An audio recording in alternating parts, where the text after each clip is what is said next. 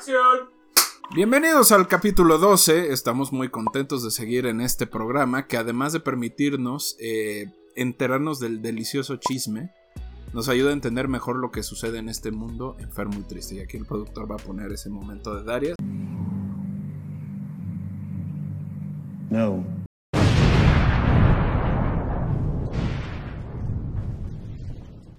El día de hoy inauguraremos una bonita tradición crononáutica. Utilizar junio para platicar y visibilizar, pero sobre todo educarnos sobre la relevancia que tiene Israel Haitovich para la comedia mexicana. ¡Tus mamadas! No.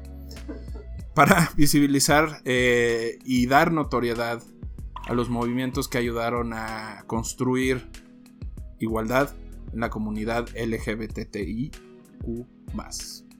Creo que lo dije bien. Si no lo dije bien, pido disculpas. Es que. Somos pendejos. Así, perdón. Como imbécil blanco, cisgénero, heterosexual, me gustaría decirles que mi intención detrás de este show, además de visibilizar los eventos y los personajes históricos, es definitivamente aprender, y aprender en conjunto con ustedes. Como muchas personas, mi acercamiento al movimiento y a la comunidad ha sido a partir de prejuicios, ideas preconcebidas y en general mucha mugre que nos avientan desde chiquitos. Así que si me escuchan decir tonterías, no duden en mandarme un mensaje o tweet y mentarme la madre. Eso me ayudará a aprender más rápido. También el productor y yo estamos aprendiendo a dejar ciertas palabras o conceptos que simplemente soportan o siguen esparciendo esos prejuicios.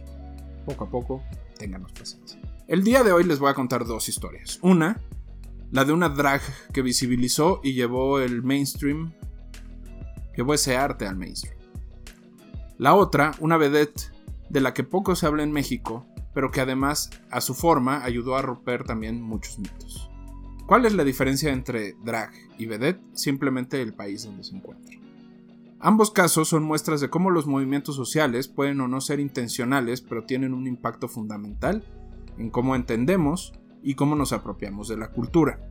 Su presencia en escenarios inusuales permiten mostrar cómo fueron abriendo puertas, algunas que se han mantenido abiertas y otras que desafortunadamente se han vuelto a cerrar.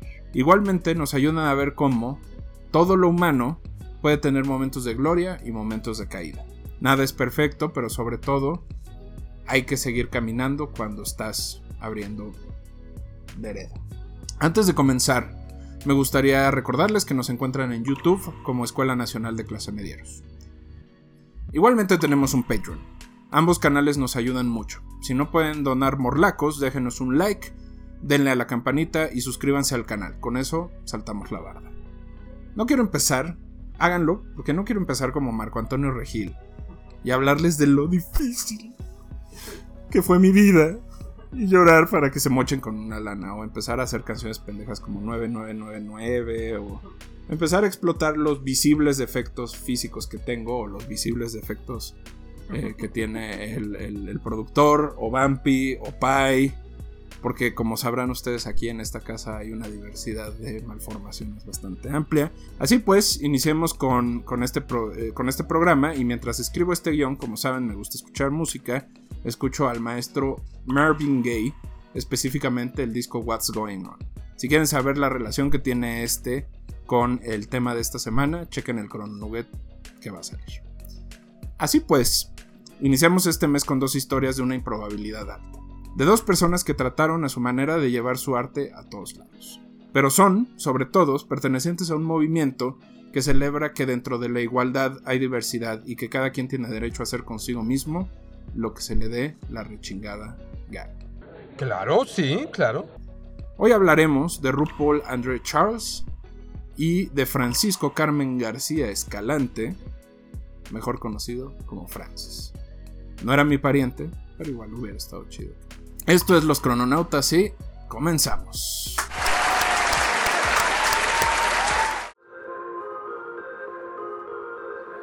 Crononautas. Famously said, you're born naked and the rest is drag. Everybody can be a star, and everybody is a star. México es el país que mejor se ríe en el mundo y en sus alrededores, tal vez porque somos un país jodido pero contento, ¿no? De crear un personaje tienes que ser muy valiente.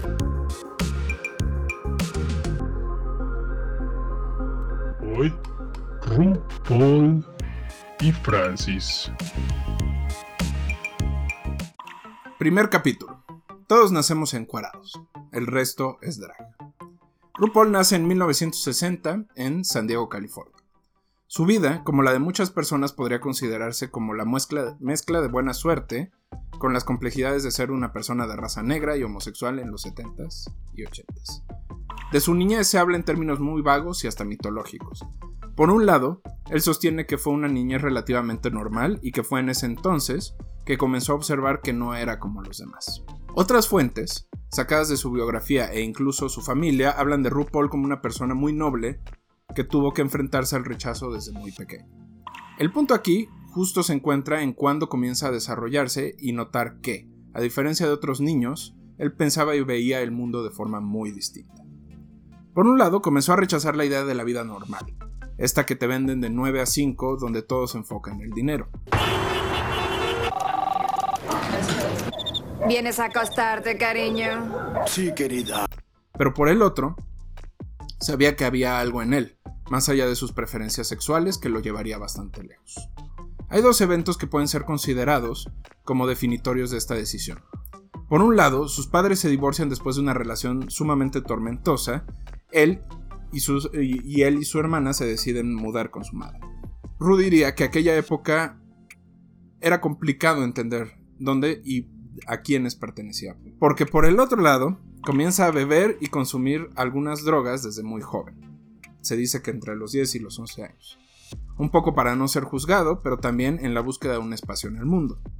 Su tribu no estaba cerca y lo único que le hacía sentir cierto nivel de cercanía era Monty Python, quien veía con su hermana y pensaba que algún día podría retomar este tono irreverente de burla y de comedia que tanto lo caracterizaba. Otro elemento que con los años le daría una visión distinta del mundo sería Box Bunny.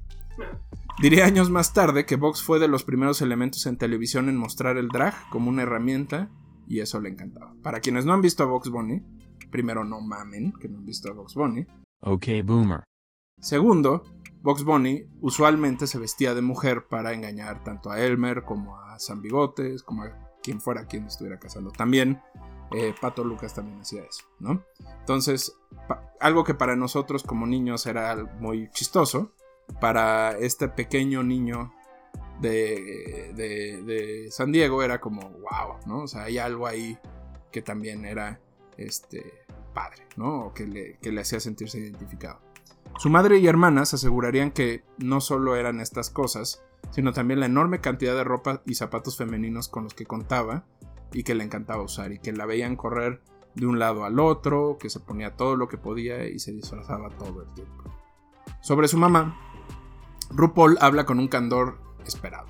A pesar de ser una persona religiosa, nunca impuso sus valores a sus hijos y dejó que crecieran como ellos se lo propusieran. De su padre, pensaría un poco con más profundidad. Diría, y cito textual, era un hombre cerrado y yo lo quería tanto que siempre estaba intentando llamar su atención.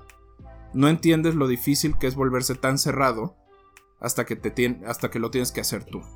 De ahí en adelante, comencé a tratarlo y verlo de una manera diferente y mucho más cariñosa. A los 15 años, se muda a Atlanta y comienza una búsqueda del arte como método de supervivencia. Al respecto diría que fue justo en este tiempo que encontró su tribu, los irreverentes, aquellos que querían cambiar la forma de ver el mundo, pero sobre todo que se negaban a trabajar de 9 a 5. Mientras vivió en Atlanta, también desarrolló una película serie B llamada Star Booty, que la traducción literal sería el trasero estelar, ¿no? O el trasero de estrella. Pero el verdadero inicio de su drag sucedería en la música. En esta época, como vimos en el Chrono Nugget 2, si no lo han visto, vayan a verlo, se uniría a Wee Wee una banda de rock punk reggae que para aquel entonces le permitía canalizar su identidad de forma bastante libre. Wee Wee fue relativamente exitoso en el ambiente de Atlante, de Atlanta, no de Atlante, porque en el Atlante nadie es exitoso porque es un equipo de mierda, de Atlante, pero era una pecera relativamente chiquita para el drag que ella tenía en la cabeza. Lo que encontró ahí fue algo más grande. En el escenario, comenzó a jugar con su apariencia, progresando de un punk muy clásico, muy rudo, muy directo, a uno mucho más femenino y mucho más cuidado. Es ahí donde sus referencias de la época tomarían mucha fuerza. Debbie Harry, Diana Ross y otros definirían en mucho este personaje que posteriormente construyó. Con los meses, y lo que llevaría a empujar más su imagen, sería la impresión que ocasionaba en el público. Poco a poco fue empujando esto, esta idea hasta lograr lo que ahora conocemos como RuPaul. Y aquí lo que diría es que algo que le llamaba mucho la atención era cómo la gente reaccionaba de acuerdo a cómo estaba vestida. Y era algo interesante porque hay como una completa desconexión entre lo que cantaba y lo que vestía. Y entonces diría, bueno, ¿por qué es diferente o de qué manera se ve diferente? Durante ese camino decide mudarse a Nueva York. Recordemos que en esos años, como lo vimos en el capítulo de básquet, también vayan a verlo, no sean cabrones, la ciudad era un desmadre, pero también un hervidero de propuestas, y si alguien quería hacerla, es donde debería de encontrarse. Capítulo 2. Soy quien soy. No soy real, soy todo y nada a la vez. Esta es una cita Al describir su drag, Charles diría, soy dos partes Cher, tres partes Diana Ross, un poco de Dolly Parton, con tonos de David Bowie y James Brown, y, desde luego, mucho de Box Bunny. Si algo se le puede reconocer a Rue es justo la intelectualidad, entre comillas, y análisis detrás de su personaje. A diferencia de otras drags de la época, Charles se construyó más en el enfoque no sexualizado y mucho más performativo del espectáculo, procurando siempre, según sus propias palabras, que la vieran como una artista más allá de las prácticas sexuales. Recordemos que en esa época el drag que se practicaba también tenía que ver mucho con la forma en la que eh, la sexualidad se empezaba a destapar y se empezaba a liberar en Nueva York. Entonces el éxito, entre comillas, es que ella le quita este ingrediente sexual y lo vuelve más como un personaje, como una, eh, un artista. Como alguien que no tiene ese, tipo de, punto. En este sentido, John Waters, connotado personaje de la cultura eh, popular y que vamos a hablar de él muy pronto, diría, definitivamente ella no fue la primera, pero sí fue la más eficaz en entregar el mensaje. Mientras otros artistas peleaban por ser reconocidas dentro de uno u otro género, Charles tuvo la fuerza de hacer su propio camino. La importancia de abrir este espacio comenzó justo asociándose a actos y artistas que estuvieran fuera de lo común, como los B-52s, con quienes participaría en un video que para mí es uno de los videos más chingones que tienen, que es Love Shack de 1989. También ganaría el concurso Reina de Manhattan, que le, le llevaría a tener mucha mayor popularidad y le dio un nombre en la ciudad. Pero en realidad, lo que la mantuvo en el boca a boca, no de manera pervertida, quién sabe, sí, pero ese no es el punto.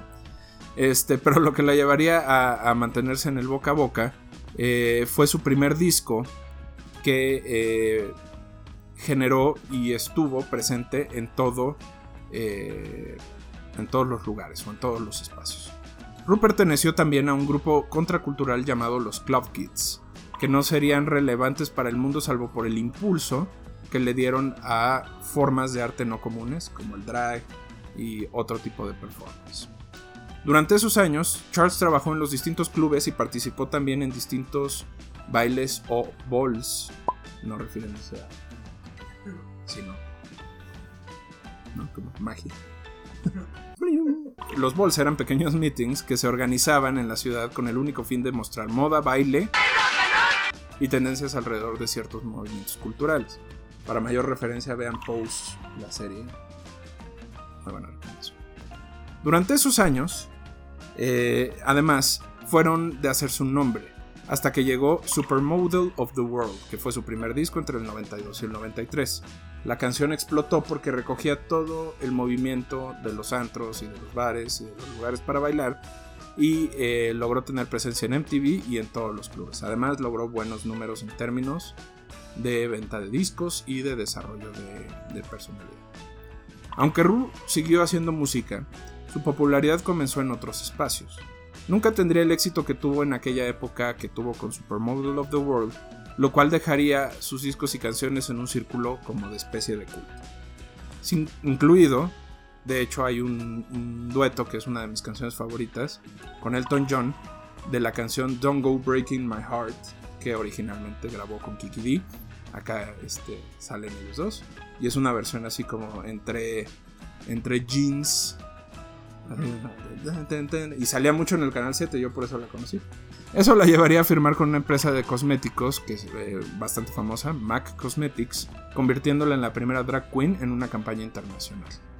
Igualmente, VH1 le daría su propio programa, The RuPaul Show, que duraría dos años y en los que tuvo de invitados a Cher, Diana Ross y Nirvana. Por cierto, chéquense la foto de eh, los MTV Music Awards, donde salen RuPaul, Nirvana y la hija de Kurt Cobain, Frances Bean. Es una gran foto, porque es así: RuPaul, Cobain, Dave Grohl y, y Courtney Love cargando a Frances Bean así. ¡Ah! ¿Qué está pasando? Imagínense que un bebé que veía a sus papás meterse heroína todos los días se espantó por una. Eso. Durante esos años continuó haciendo música y apoyando causas, sobre todo en el combate del VIH en la comunidad homosexual en Estados Unidos. Sin embargo, como les decía al principio, no todo ha sido éxito, y mucho menos ha sido reconocida o apoyada por todos los grupos. Muchas veces su visión sobre ciertos temas la han colocado en la crítica dentro de la comunidad. Al principio de Drag Race, el programa eh, de reality, RuPaul aseguraba que aceptar mujeres transgénero no era drag. Sin embargo, ante la crítica de varias figuras, meses después se retractaría. ¿Por qué decía que no era? Porque decía que tenían una ventaja. Y de hecho usaba una metáfora muy desafortunada, que es decir, una mujer transgénero no puede participar en las Olimpiadas en el mismo lugar que un hombre transgénero, que un hombre o que una mujer. Entonces, lo desafortunado de eso es, no voy a discutir con usted, no voy a discutir. Lo desafortunado es que justo se subió a un, a un discurso que no necesariamente era el que ella defendía. Posteriormente, en varios segmentos del show, se mostraban chistes o gags que fueron concebidos como ofensivos para la comunidad trans. Por ejemplo, cada comunicación que aparecía se hacía llamar She-Mail. No mail de M-A-L-E, sino She-Mail de mail de, de correo. Obviamente le hicieron quitar este, el término mail y ahora sale nada más este, ella comunica. Otro elemento que ha sido duramente criticado a la drag es su apropiación de términos y formas que antes eran solo de la comunidad. Hablar de realness, por ejemplo, que sería como realeza o honestidad o dirección, por ejemplo, es algo propio de los balls, no de las bolas, de los balls, de los bailes, y ella se lo apropió.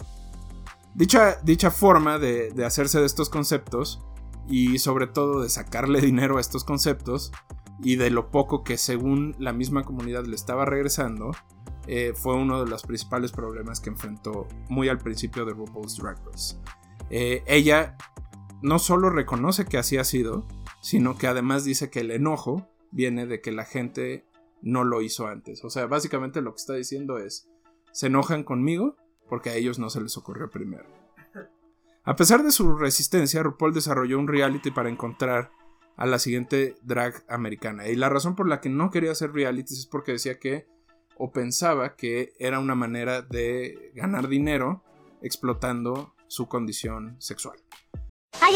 Eh, sin embargo, decidió hacer esto con todo el cuidado, lo ponemos entre comillas porque ya vimos que tuvo bastantes problemas, pero decidió desarrollar este programa que era para encontrar a la siguiente drag americana. Trece temporadas después. Y un chingo de dinero, güey, porque eso fue lo que le hizo. Sí, claro, por supuesto. De hecho, vas a ver, eso es una de las declaraciones que más me gustó en la investigación que hizo. Cinco es- especiales All Stars, versiones en UK, Australia, España, Canadá y Tailandia, así como decenas de spin-offs donde los participantes originales del programa tienen sus propios shows, argumentaría que eh, en realidad refuerza la idea de que el Drag Race no es un reality que explota la diversidad, sino que explota las carreras de las personas que participan en él, lo cual puede ser cierto, ¿no? No soy yo quien para decir. Oh, gracias, me gusta el dinero. ¿Qué lo inspiró? ¿El dinero? En distintas conversaciones, y al preguntarle si es a través de ella que el drag se ha vuelto mainstream, asegura que por su naturaleza no puede serlo, que es de hecho contracultural, chocante e incluso revolucionario. Lo que sí se puede asegurar, porque esa es una declaración bastante pretenciosa, es que a través del camino y de sus 61 años, el imperio que ha construido ha permitido poco a poco que se hable más abiertamente de la diversidad sexual en diferentes medios norteamericanos. Por ejemplo, en 2017 fue nombrada por la revista Time como una de las personas más influyentes de ese año, eh, quedando la pregunta de cuál es el siguiente paso, qué es lo que tiene que eh, hacerse. Al respecto, RuPaul contesta, yo por ahora me veo fuera del drag. Si no me pagan, prefiero no vestirme de mujer. Soy parte de algo más grande y todos los días estoy aprendiendo de los jóvenes. En ellos está la responsabilidad. Yo ya terminé mi participación en esto. Así que, por cierto, es el primer crononautas que hablamos de alguien que no se ha muerto. Fascinante. Esperemos que cuando salga este programa no se haya muerto. Sí, sí. Es asunto mío. Espero les esté gustando este crononautas. Eh, el aprendizaje para este humilde lector de Wikipedia es, hasta en la más profunda igualdad hay que respetar la diferencia para saber cómo convivir. Oh, qué buena frase. Anótala, Mario Hugo. Recuerden que estamos en Instagram como arroba los crononautas podcasts y arroba en clase, no sé en guion bajo clase medias. Este, antes de, de terminar, mi querido productor, usted quería dar una, una anotación específica sobre el tema, por favor. El dinero, güey, el dinero es lo que también la movió. O sea, por eso ahorita dice, yo ya no lo hago. Y está bien chido porque justo también creo que muestra el pedo de que la identidad fluye. O sea, no es como, ah, soy drag y para toda la vida tengo que ser drag. Es como, no, güey. Yo ya hice lo que quería hacer, lo que tenía que hacer. Cada quien haga lo que quiera. Sobre todo lo, lo- lo- tienes todo el punto y a mí lo que me gusta es, yo hice lo que yo quise y gané dinero en mi cámara. Lo cual es, ese es el sueño.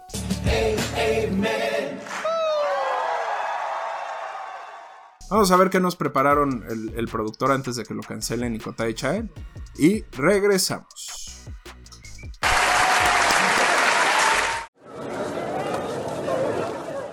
Intermedio, clase mediero.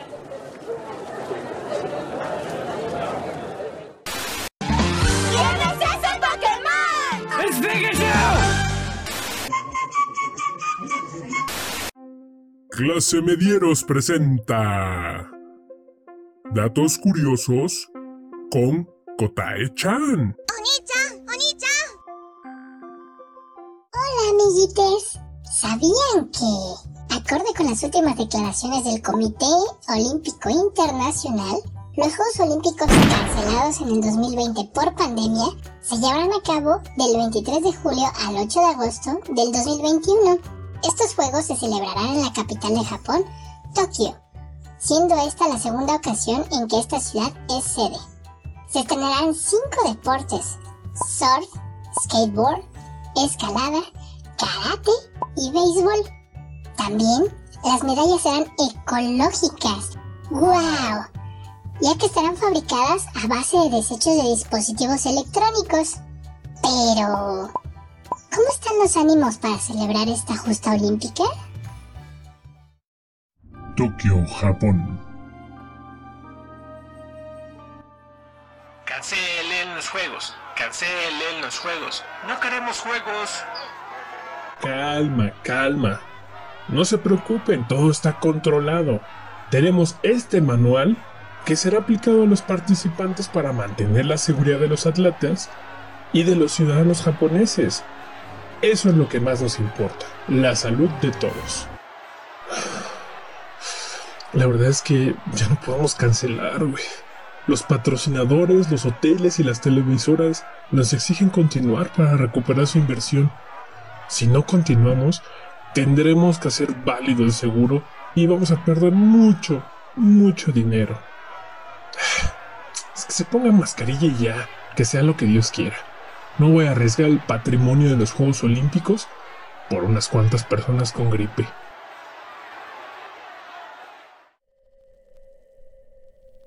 Japón está pasando por la cuarta ola de coronavirus, con nuevas variantes y con menos del 2% de su población totalmente vacunada. Este es el contexto en el que se pretende celebrar los Juegos Olímpicos.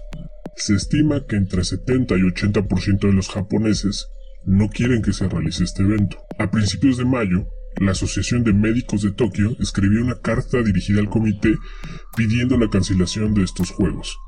Esta petición obtuvo más de 350.000 firmas en nueve días en apoyo de la cancelación. De igual manera, empresarios locales piden la cancelación. Por ejemplo, el CEO de la principal empresa japonesa de comercio electrónico, Rakuten, dijo que la celebración de los Juegos en medio de la pandemia equivale a una misión suicida. A la fecha, 10.000 voluntarios que apoyarían en las actividades de los Juegos han renunciado preocupados por los posibles contagios o por cambios de disponibilidad en su tiempo. Ante esto, el comité ha declarado que todo está controlado y será seguro. Esto gracias a una publicación de manuales donde se explican las reglas que deben de seguir los deportistas y otras personas involucradas para que se puedan celebrar las competiciones en medio de una pandemia. A pesar de todo, los Juegos Olímpicos siguen siendo parte de la cultura popular.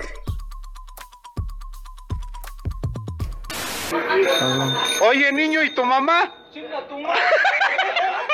Hola, soy Ternera Junior y quiero aprovechar este espacio para agradecerles a los Patreons por su apoyo. En verdad, muchas gracias. Sabemos que no somos el mejor contenido, pero todas sus aportaciones nos ayudan muchísimo y nos motivan a seguir adelante.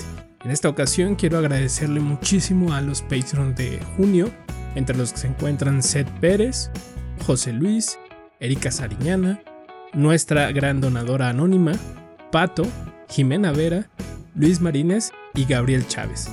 Verdad muchísimas gracias porque sin su motivación para nosotros sería más difícil hacer este programa.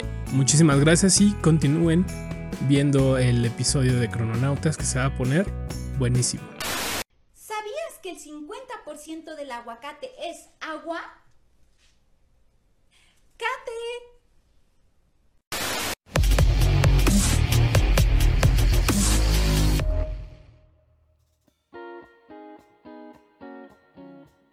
Bienvenidos, ¿cómo están? A una nueva entrega desde Deportes del, Sofá. Yo soy Rich. Espero les, haya, hayan gustado las otras dos entregas. Espero no les hayan resultado tan aburridos. En este intermedio, clase mediero, en su cápsula semanal de Crononautas. Vamos a hablar de un tema que para muchos resulta no polémico, pero sí de discusión. Porque muchos debaten el hecho de que sí es un deporte o no. Yo lo defenderé hasta la muerte siempre. Pero hay quienes, quienes dicen que, que no tendría que ser considerado así. Pero vamos de lleno. Es muy agradable hoy en día el poder disfrutar de, un gusto eh, sabiendo que tienes distintas opciones, muchas opciones, que no siempre va a hacer que, que quieras lo mismo. Es como un helado. Puede que, que, un día se te antojen distintas cosas y es lo bueno de tener tantas opciones ya disponibles, ¿no? Esto vamos a enfocarlo un poco a los deportes entendiendo que muchos critican y, que muchos debaten que no lo es.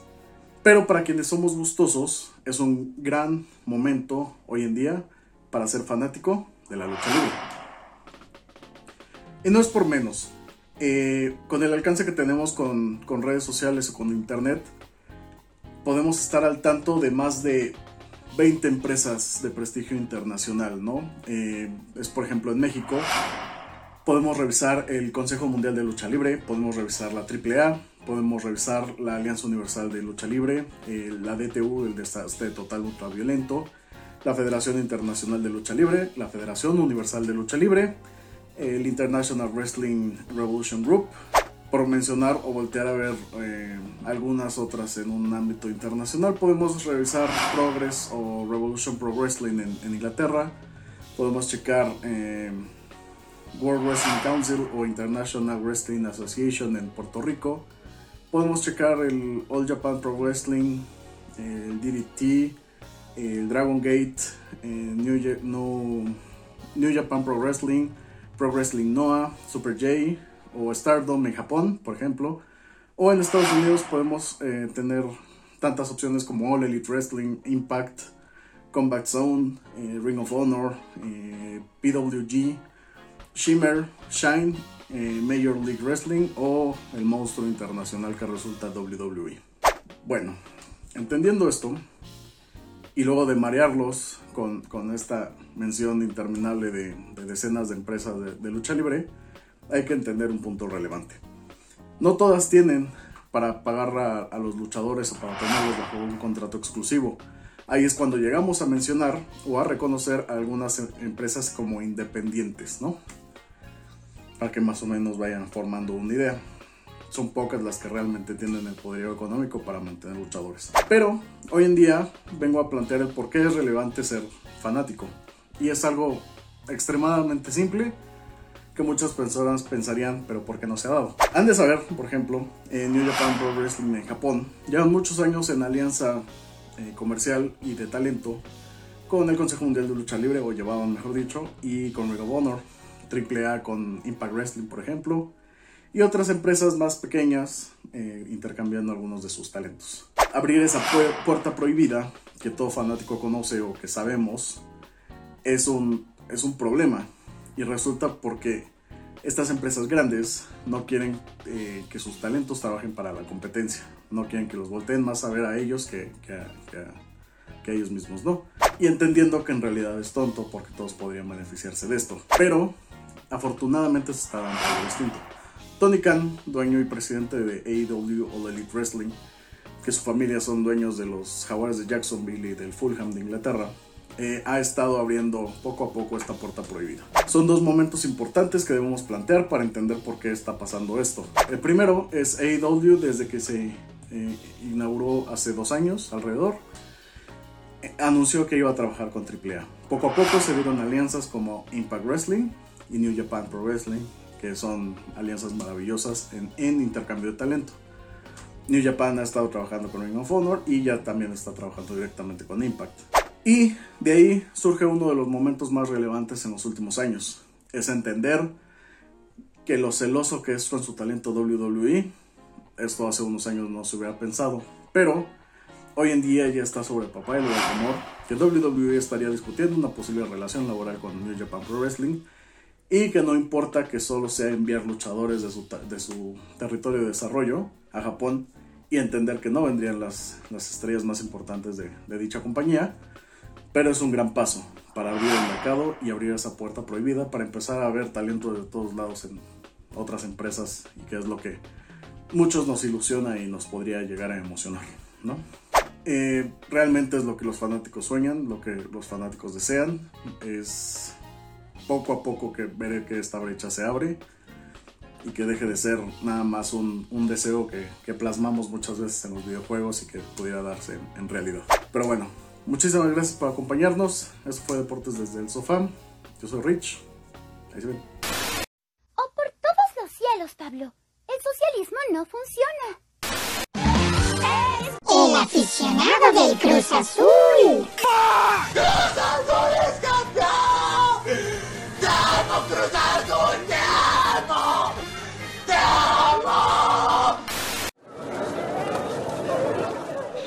del intermedio.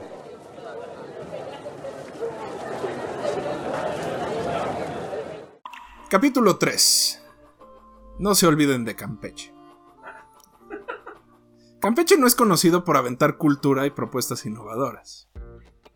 Entre sus hijos ilustres están Joaquín Clausel, pintor, Juan de la Cabada, escritor, de la, de la Cabada en la espalda, María Lavalle Urbina, política, y desde luego el maestro Justo Sierra, además de Laida Sansores, que bueno, pues qué les digo. La realidad es que no tenemos pruebas concretas de que exista Campeche, salvo porque en los mapas aparece esa curva que te tiene que llevar a, a Yucatán. Pero. ¿Quién me dice que no es Yucatán? Pero bueno. Nacido el 6 de abril de 1958, bajo el nombre de José Francisco Francis, siempre fue, como muchos de los casos que tocamos en este programa, una persona especial. Desde muy niño, Francis mostró interés por la costura y la confección de vestidos. Dicha pasión se vio empujada por su madre, que reconoció en su hijo un talento nato por el diseño y la confección. Igualmente, su tía, que era costurera y diseñadora por cuenta propia, lo apoyarían a ir desarrollando estas cualidades. Él diría en varias entrevistas que sin su mamá y su tía no sabría qué le habría pasado, que probablemente habría terminado muerto o como ocho. Esto se debe que a, a pesar de que contaba con el apoyo de su familia cercana, que eran su mamá y su tía, la sociedad campechana, suponiendo que exista, especialmente los niños, lo veían como una persona débil y por lo tanto sufrió de mucho acoso y sobre todo violencia, eh, golpes y otro tipo de cosas. Porque además lo que cuenta eh, Francis, que era que en esa época, pues obviamente él ya tenía manierismos eh, propios de una persona queer, ¿no? Que era como muy festivo, muy todo. ¿No? Entonces, obviamente eso, imagínense en Campeche en 1979, 70. Malditos puritanos. Era difícil, ¿no? Y otra cosa que era muy relevante para que vean lo jodido que estábamos como, ya estamos como países durante esos años, eh, no, su padre abandonaría a su madre y, este, y solo generaría que además de que los niños lo, lo, lo, lo molestaran por ser femenino en cierta medida, también lo molestarían porque su madre y su tía vivían juntas y entonces era como, ay, pero ¿qué están haciendo? Y, ay, ¿cómo es esa situación? Pinche gente piojosa. Como alguien que pasó por eso, les puedo decir. ¡Fuck you! Entonces, volviendo al tema, mientras su madre y su tía eh, hacían todo por salir adelante, los niños y la sociedad lo llevaron también a cerrarse y a volverse una persona extremadamente introvertida y cerrada. Durante esos años se concentraría en aprender tanto en la escuela como en el taller de su tía. Perfeccionaría sus dibujos y al poco tiempo los llevaría a la realidad. Al terminar la secundaria ya se encontraba diseñando vestidos para bodas, eventos, pero sobre todo para el Carnaval de Campeche, que era el mismo, así, el evento del año. Entonces, aun cuando medio lo despreciaban, también se empezaba a hacer un nombre como un gran diseñador y un gran confeccionador. Para José Francisco, la inspiración de lo que aprendía y de lo que tenía venía de la televisión. En aquella época, las cantantes y vedettes lo dejaron profundamente impresionado. Igualmente, el poco acceso que tenía a los programas americanos, revistas y la moda que sucedía en Hollywood. A los 15 años, su primo, Rubén Baeza de Los Socios del Ritmo, grupo musical de rock en, en México, eh, vendería uno de sus vestidos eh, a un productor en la lagunilla. Esto le ganaría una oferta de trabajo y parecía que el sueño se estaba cumpliendo. Dato crononáutico. Recordemos que hasta los noventas, o después de estos, con la llegada del Tratado de Libre Comercio, la Fayuca y en general la importación de bienes americanos, el centro y en especial la Merced y la Lagunilla dejaron de ser el, polo central de la compra y venta de la ropa de Ciudad de México. Lo que es lo mismo, antes no tenías importación de ropa, no había H&M, no había Zara y muchas de las prendas se compraban en el centro de la ciudad. Aún hoy es posible, si se dan una vuelta, ver negocios con más de 100 años dedicados a la confección y desarrollo de prendas. De hecho, la riqueza de la familia Slim, ahora enfocada en telecomunicaciones y otros negocios dinero, proviene de un pequeño negocio de telas y playera en la para que se den una idea de lo importante que era este negocio. Pero regresando a José Francisco, la cosa no sería sencilla. Ya había llegado, ya estaba en la ciudad, pero el trabajo que, lo, que le ofrecieron en realidad era maquila y la posibilidad de diseñar no se presentaría como le habían dicho. Avergonzado, no quería regresar a Campeche, nadie quiere regresar a Campeche. Decidió renunciar a su empleo y por un buen tiempo se mantuvo de hacer pequeños trabajos, incluso llegando a vivir en la calle. De estos años hay poco registro, pero se sabe que tanto él como su aliado en el futuro, que ahorita les voy a platicar de él, tuvieron que entrarle en todo para sobrevivir. Y aquí todo significa... Sin embargo, con la mente puesta en sus diseños, constantemente visitaba talleres y boutiques para ver si le daban trabajo. Y sería Mitzi, un entonces aprendiz de diseñador, que al ver sus cualidades creativas decidió asociarse con él y ayudarlo. Para que quienes no lo sepan, Mitzi posteriormente sería el, dice, así, el diseñador de las estrellas. Le diseñaba vestidos a Lucía Méndez, a Verónica Castro, a este... A todo Televisa. A todo Televisa. O sea, era el gran diseñó creo que el vestido de bodas de Lucerito. O sea, era el diseñador en México, ¿no? De la farándula mexicana, ¿no? Pero antes, pues también, igual que, que Francis, estaba jodido, viviendo en la calle y viviendo de lo que podían hacer y de lo que podían sacar, ¿no? Durante esos años, eran ellos dos contra el mundo, sobre todo contra el hambre y contra el abuso. Mitzi diría años más tarde que tuvieron que sufrir muchas cosas, pero que el estar juntos les permitió sentirse de algún modo protegido. Pero aguantar rindió sus frutos. Eh, durante esos años Mitzi se concentró en diseñar y José Francisco en portar. Poco a poco, mientras se abría camino en la confección, el otro lo haría en el espectáculo. Y aquí pasa algo muy chistoso. Francis empieza a ver y a trabajar en el circuito de, eh, de vedettes en México y empieza a ver cómo funciona y empieza a ver los shows y ahí es donde dice este es mi camino.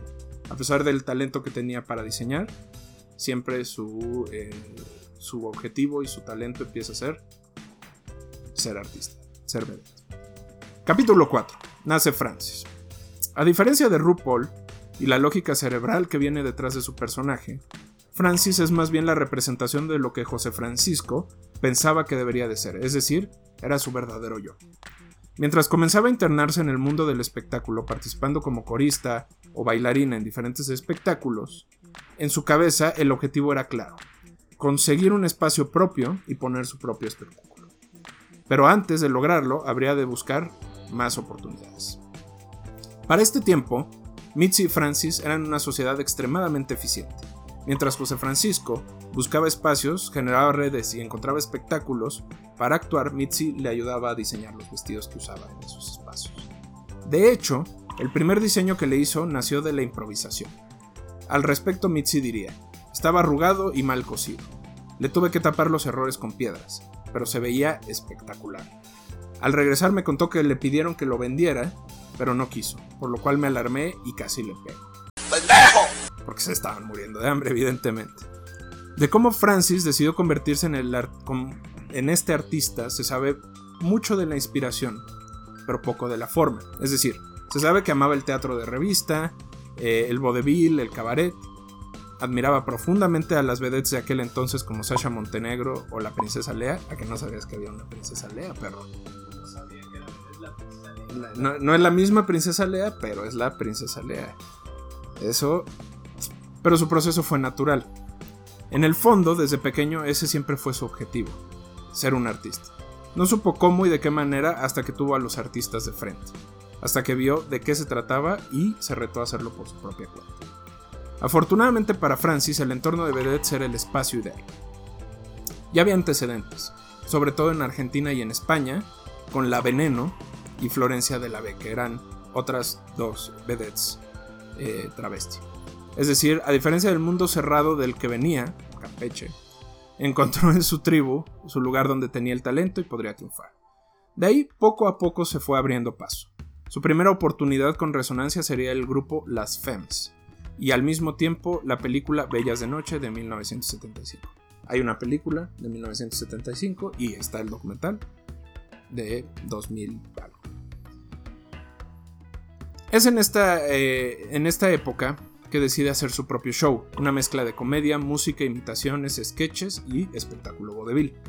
Evidentemente montarlo y lograrlo fue parte del reto, pero una vez que estuvo ahí, corrió temporadas durante más de 15 años en el Teatro Barquita. En ese tiempo también participó en telenovelas, películas y musicales, pero el centro de su carrera fue y siempre será su exitoso paso por el teatro. Pues a esas alturas, ¿verdad? Ya como que el personaje de Francis se ha comido más al creador, que es Francisco. ¿Cuáles son las diferencias? Al meterte a crear un personaje tienes que ser muy valiente porque sabes que, que en este caso pues tenía que ir nadando contra la corriente. Y a él le gustó, se acoplaron muy bien los, las dos personalidades. Realmente nunca han tenido problemas. Ahora bien, aquí vale la pena hacer una pausa. Si bien la carrera de Francis fue extremadamente exitosa, hay otra parte que siempre fue complicada. Por un lado, Francis combatió toda su vida con la discriminación fuera del escenario. Siempre fue extremadamente abierta con respecto a su sexualidad, su identidad de género y su postura, lo cual generó muchas incomodidades en una sociedad que veía en ella un personaje más que una persona. O sea que si ve a mi marido vestido no me preocupo. No, no te preocupes, no. Es muy normal. Es muy normal, al contrario, se prestan los vestidos y las cosas. Ay, y Dios los maquillajes, tú lo arreglas. Es una fantasía. Es como los niños. De hecho, su éxito es un curioso caso de cómo funciona la, la sociedad mexicana, que encapsula a las personas que son diferentes y los deja de algún modo aislados del resto, esperando que no dañen a los demás. Es decir, mientras seas un espectáculo del que puedo ir con mi marido a empedarme y reírme, pero no se te ocurra hablarle a mis hijos. No se te ocurra salir a la calle vestido así, porque la cosa no va por ahí. ¿Cómo combatía Francis esto? Con comedia. Aún en los pueblos más alejados y en las ciudades más concurridas, Francis lanzaba la primera bala. No soy Vivi Gaitán, pero ahí la llevo, güey, mira. ¿Cuál te gusta, la derecha o la izquierda, cabrón? La derecha o la izquierda. Y por bolas no paramos. Ya caíste, ya caíste. Pero esto no quitó que sufriera protestas, cancelaciones e incluso violencia en distintas partes de México. Monterrey. Por el otro lado, cuando los programas de espectáculos comenzaron a ser populares en México, específicamente Ventaneando, la cosa fue más dura, porque la única atención que podía atraer era aquella que tenía que ver directamente con su sexualidad y su género. A la gente que quiere tener sexo contigo, ¿cómo le gustas? Eh, ¿De Francisco o de Francis? Pues primero de Francis.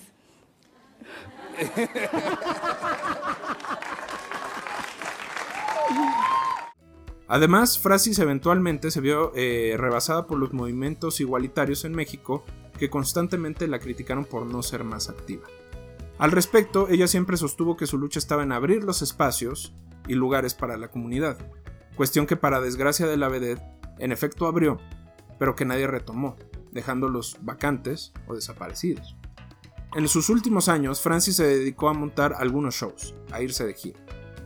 Es de hecho después de una presentación en Puebla que siente un dolor en la espalda y se regresa a la Ciudad de México.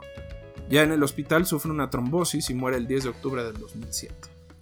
Su historia y legado es negado incluso por sus compañeras vedettes, quienes veían en ella una especie de burla a su trabajo.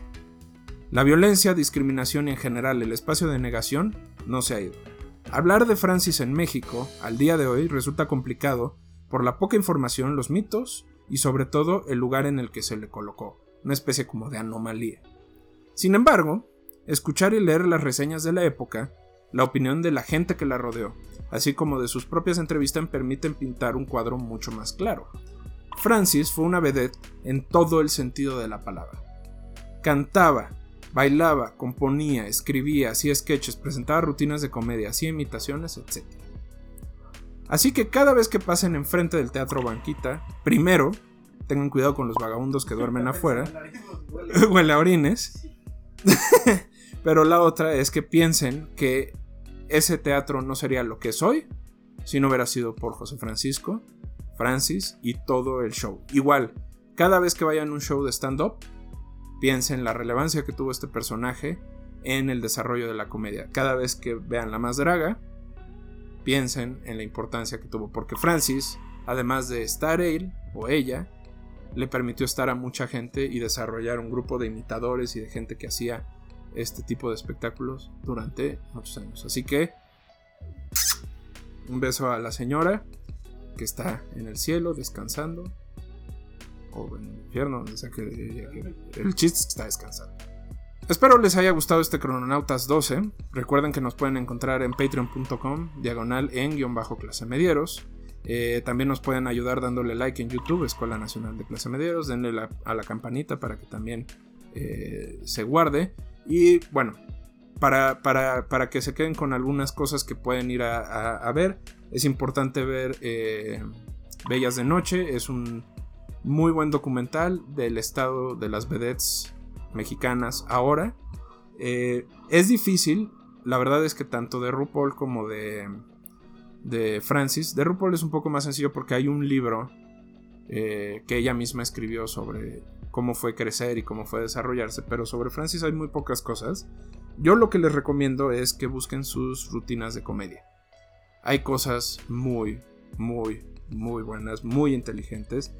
A mí lo que me gusta especialmente es que se lanza contra la hipocresía de sus compañeras vedettes, lo cual es una joyita, ¿no? Porque ¿de qué me, de qué me estás hablando? De que no me aceptas, pero te coges a José López Portillo. ¿Quieres abrir universidad? Ujú. Pero de lejitos, ¿no? Entonces échenle un ojo y sobre todo eh, denle chance a lo que hay allá, allá afuera sobre Francis. Hay mucha información, pero está toda regada, entonces denle chance. Sobre todo vean su comedia. Su comedia era algo muy, muy, muy especial. Entonces, pasen una buena semana. Este fue el Crononautas número 12. Los queremos. Ya no tengo voz. Adiós.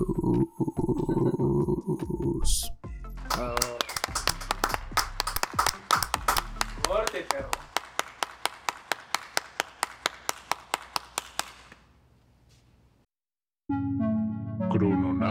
Crononautas.